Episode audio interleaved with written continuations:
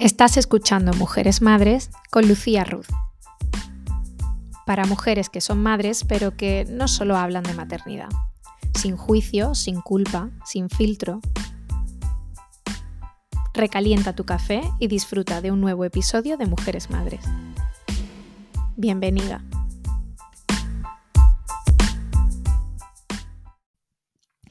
Bienvenida al primer episodio de la segunda temporada de Mujeres Madres. Me hace especial ilusión darte la bienvenida porque esto significa que la primera temporada ha gustado tanto que estamos aquí haciendo una segunda y esto es maravilloso porque significa que Mujeres Madres es un espacio que hacía falta eh, para que muchas mujeres puedan eh, identificarse o puedan eh, referirse a un sitio donde se habla de todo aquello que nos pasa a las mujeres con la llegada de la maternidad. Y como siempre digo, hay muchos espacios dedicados a los hijos, a la crianza, pero no había este espacio ¿no? dedicado a, la mujer y hablar de todas aquellas cosas que, nos pasan a las mujeres. Así que muchísimas gracias de verdad por, por estar aquí. Espero entregarte una segunda temporada llena de contenido mm, valioso, de calidad y del que aprendas, disfrutes. Así que vamos allá con el primer episodio en el que vamos a hablar eh, de si somos las mujeres más envidiosas. Esto es algo así como, como muy comentado, ¿no? Que, las mujeres somos más envidiosas, que somos más criticonas. Entonces, vamos a ver un poco eh, de dónde sale esto, vamos a ver si esto es realmente así y si lo es, ¿por qué? Así que lo dicho, espero que disfrutes muchísimo del episodio y gracias, gracias, gracias por seguir aquí.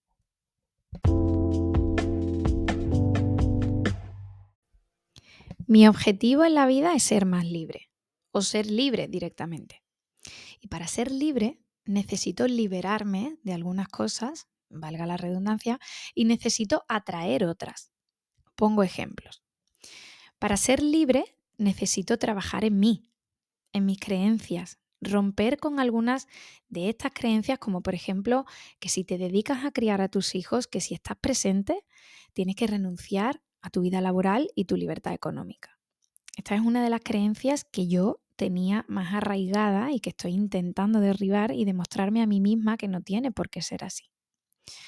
Para ser libre necesito entender de dónde me vienen algunas limitaciones, como por ejemplo eh, todas las limitaciones que me autoimpongo con respecto a la belleza, de lo que hablé en el último episodio que, que he publicado de la temporada anterior, y que solo puedo luchar contra ellas aprendiendo y entendiendo de dónde vienen cómo me limitan y qué decido hacer una vez que tengo identificada de dónde me viene esa creencia y que por lo tanto me está restando libertad. Os pongo el ejemplo de esta creencia, ¿no? De, mm, por ejemplo, de la presencia como madre y la vida laboral, que es una creencia que yo tengo, pero cada una tendremos unas limitaciones, eh, unas creencias, por lo tanto es un trabajo que, que te invito a que, a que hagas y para ti esto de, ser más libre también es importante. ¿no? La libertad también puede darla el dinero, ya que tener dinero puede eh, generalmente darte la opción de escoger entre muchas más y mejores opciones, sobre todo.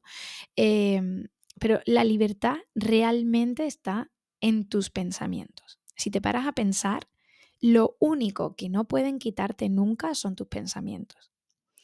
Leí una vez un artículo, que no recuerdo cómo, se llama, sobre un judío que estuvo en un campo de concentración nazi y que contaba su historia diciendo que sobrevivió gracias a que gracias a sus pensamientos, ¿no? Eh, ya que aunque no vivía como un hombre libre, aunque estaba encerrado en un campo de concentración, aunque controlaban todos los aspectos de su vida, no podían controlar lo que pensaba. Entonces, aunque creo que los pensamientos pueden verse afectados por nuestro entorno, si de verdad trabajas en tus creencias, si de verdad quieres ser libre, tienes que empezar por trabajar en tus pensamientos para ser más tú y para ser más libre. Y si piensas con libertad, puedes pensar lo que sea, puedes creer lo que sea. Y ahí, donde no hay limitaciones, donde no hay juicios, donde no hay comparaciones, ahí es donde está tu auténtica yo. Ahí es donde eres libre. Y me obsesiona esto de ser libre porque me parece que sobre todo las mujeres nunca hemos sido libres y seguimos sin serlo. Puede que seamos más libres que antes o que tengamos más oportunidades para ser libres, pero si te paras a pensar, libres no somos. Somos todavía esclavas, muchas de nosotras, de un modelo de belleza. Estamos todavía sometidas a escoger entre nuestra carrera profesional o la crianza de nuestros hijos. Nos limita mucho compararnos con otras mujeres, comparar otras maternidades, juzgar otras formas de ser madre. Y la verdad, no, no seamos hipócritas porque todas deseamos que no nos juzguen, pero a la vez todas, o bueno, muchas de nosotras, vamos mm, por la vida juzgando otras maternidades o lo, lo hemos hecho en algún momento. ¿Y esto por qué? ¿Por qué lo hacemos? Si sabemos cuánto duele cuando nos lo hacen a nosotras, ¿por qué no podemos evitar hacerlo? ¿no? Estos juicios de valor sobre, sobre otras decisiones en relación a la maternidad. Pues bien, tiene una explicación. A lo largo de la historia, las mujeres no hemos tenido nada. Por no tener, no hemos tenido ni poder de decisión sobre nuestras vidas. Y no quiero ponerme tremendista porque esto no es un podcast de quejas y, de injusticias, pero las cosas hay que decirlas como son. No hemos podido decidir con quién nos casábamos. No hemos podido tener nuestro propio dinero. No hemos tenido acceso a la educación. No hemos tenido propiedades. No hemos tenido leyes que nos protejan. Ni hemos tenido representación femenina en ninguna figura de poder. Pero hay una cosa que sí hemos tenido una estrategia de supervivencia clave que ha sido la seducción. Por ponernos más en contexto, esto pasa sobre todo en, la Edad Media, ¿no? Porque antes, en la prehistoria, los hombres cazaban por su diferencia biológica y física, ¿no? Más corpulentos, más fuertes, y las mujeres cuidaban de los hijos y de la casa también por un componente, bueno, de la casa o de la cueva, lo que fuera, ¿no? Pero también por un componente eh, biológico. Son las que dan a luz, son las capaces de amamantar un bebé, ¿no? Entonces, después sabemos que la mujer en la cultura eh, griega y romana eran seres mm, endiosados por el tema de la fertilidad, pero cuando cae el imperio romano y digamos que empieza la Edad Media y la Iglesia Católica asume un poder importante y la mujer empieza a representar un rol así como de pecado, ¿no? Encarna el pecado. Se limitó también la educación a hombres y mujeres, pero sobre todo muy, muy limitada a las mujeres. Y es entonces cuando se acentúa mucho esto de la mujer ama de casa y supeditada a, los deseos de la figura masculina bien del padre que decidía con quién casarla y después del marido que la tenía como en propiedad, ¿no? Y dependía del hombre al 100%. Por lo tanto, ¿qué podían hacer las mujeres por tener la mejor vida posible dadas las circunstancias? Pues seducir, gustar e intentar llevarte el mejor marido posible porque al final tu vida iba a depender de él. Por lo tanto, la comparación, la envidia, la crítica eran herramientas que las mujeres tenían que usar. Si en el pueblo solo había un buen candidato o un mejor candidato, es obvio que todas quisieran ser la elegida. Y como se trataba de una cuestión de vida o muerte, ¿qué haces? ¿Hasta dónde estás dispuesta a llegar para tener una vida mejor? Pues si tengo que hablar mal de mi vecina o si tengo que decir que yo soy mejor que todas las demás, lo hago, porque lo que me espera con el peor candidato probablemente sea un infierno de vida. Por lo tanto, esto que escuchamos mucho de que las mujeres somos más envidiosas, somos más criticonas que los hombres, pues es un juicio de valor hecho así al aire, que si te remontas a la historia y ves de dónde parte cada género, mm, toma cierto sentido. Es como inevitable que esto sea así, porque los hombres no tenían que competir por su supervivencia. Su competición estaba más relacionada al ego. ¿Quién tiene más dinero? ¿Quién tiene más tierra? ¿Quién tiene la mujer más guapa? ¿Y quién tiene más poder? Pero es una competición basada en la abundancia, no en la supervivencia. Después, con el paso a la edad moderna, la cosa no mejora porque empieza toda esta psicosis de la brujería y la quema de brujas en la hoguera. Empiezan los manicomios para mujeres en posparto que se habían vuelto locas con la maternidad, porque obviamente la depresión posparto no era un tema de interés en esos momentos, ni la salud mental materna, claro.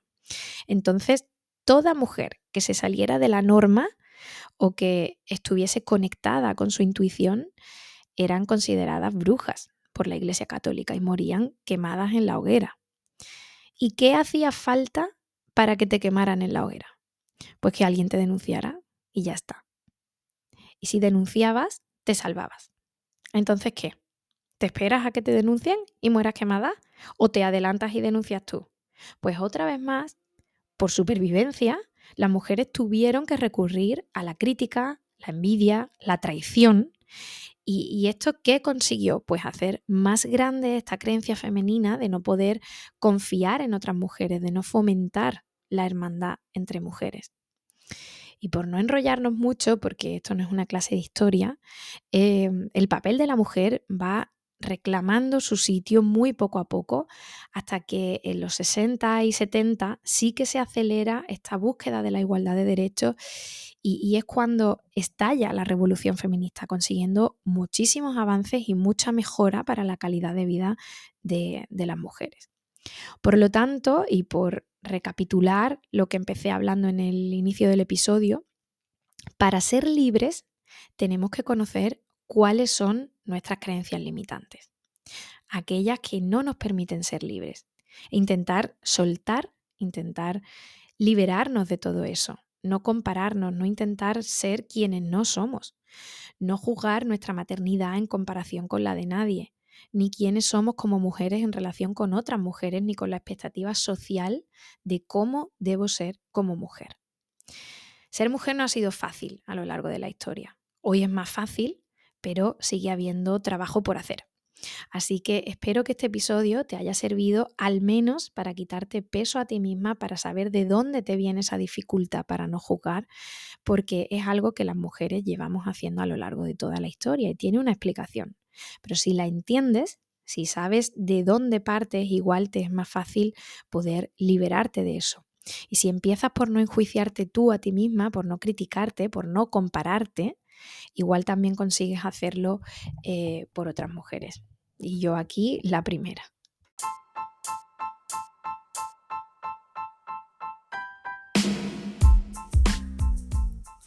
Si te ha gustado el episodio, me encantará saber cuál es tu opinión. Puedes escribir directamente aquí en el episodio si escuchas desde Spotify. También puedes escribirme a través de redes sociales. En Instagram puedes encontrarme como arroba mujeresmadres.podcast. Siempre lo leo todo. Puedes escribirme en el último post, puedes mandarme un mensaje directo, lo que sea, lo que prefieras. Siempre, siempre respondo. Así que hasta aquí el, el episodio de hoy. De nuevo, muchísimas gracias por estar aquí y nos vemos el próximo lunes.